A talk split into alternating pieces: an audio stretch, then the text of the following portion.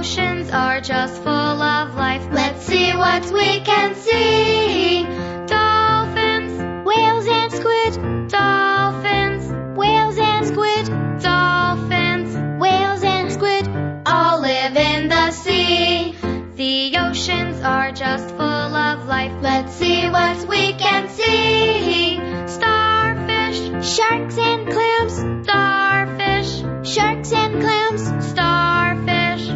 sharks and clams, all live in the sea.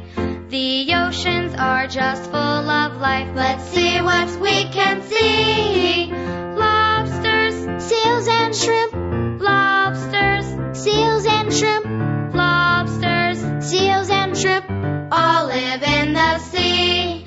The oceans are just full of life, but